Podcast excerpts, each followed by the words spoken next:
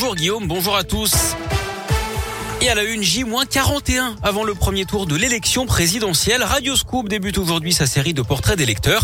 On vous emmène à la rencontre de ceux qui glisseront un bulletin dans l'urne. Certains savent déjà pour qui ils vont voter, d'autres non. Mais tous ont en tête des priorités pour les années à venir et s'intéressent à la campagne.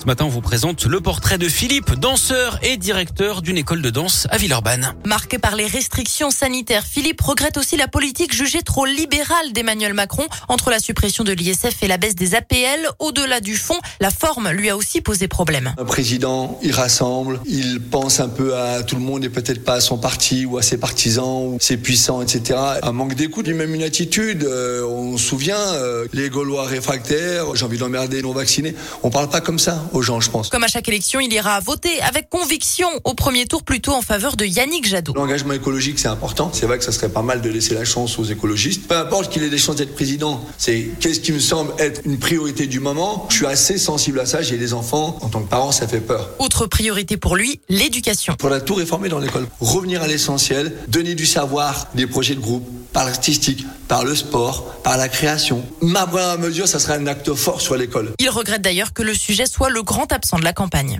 Voilà pour ce portrait d'électeur signé Léa Duperrin. Philippe envisage lui-même hein, de se présenter aux prochaines législatives sans soutenir aucun parti.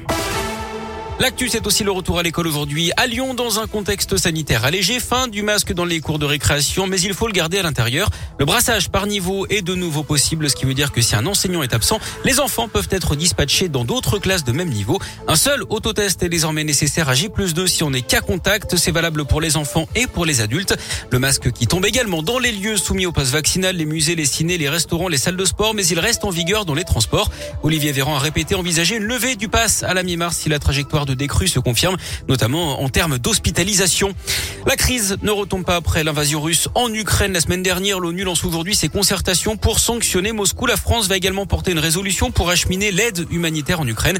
Emmanuel Macron tient un nouveau conseil de défense aujourd'hui. Hier, Vladimir Poutine a menacé de se servir de l'arme nucléaire. En réaction, l'Union européenne a décidé de vendre des armes aux Ukrainiens. Quand le Made in Auvergne-Rhône-Alpes remplace le Made in China ou le Made in Italie, Payapat est un bel exemple hein, de retour en France d'une activité délocalisée. Cette entreprise créée en 2019 par Mathieu Laurençon, un étudiant bresson de 21 ans, vend des pailles en pâte alimentaire. Une alternative éco-responsable aux pailles en plastique ou en carton. Payapat va ouvrir une usine de production d'ici cet été à Saint-Quentin-Falavie en Isère pour ne plus importer ces pailles depuis l'Italie, ce qui aura forcément un impact sur les prix.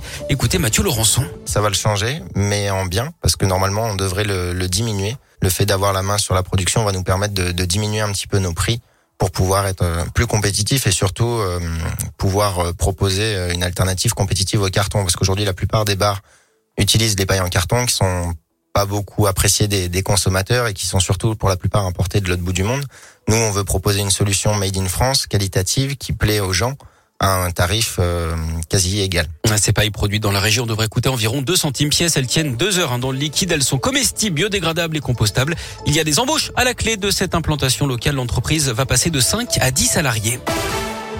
On passe au sport et au foot avec Lyon qui a dominé mais Lyon qui a perdu hier contre Lille à Dessing. Défaite 1-0 malgré de très nombreuses occasions et une égalisation annulée de Lucas Paqueta. Jean-Michel Aulas a d'ailleurs demandé des explications à la Ligue hier soir. Lyon est dixième de Ligue 1 ce matin et puis en tennis, le coup d'envoi de l'Open sixième sens métropole de Lyon.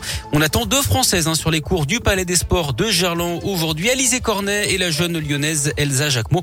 On rappelle que Radio Scoop est partenaire de l'Open sixième sens.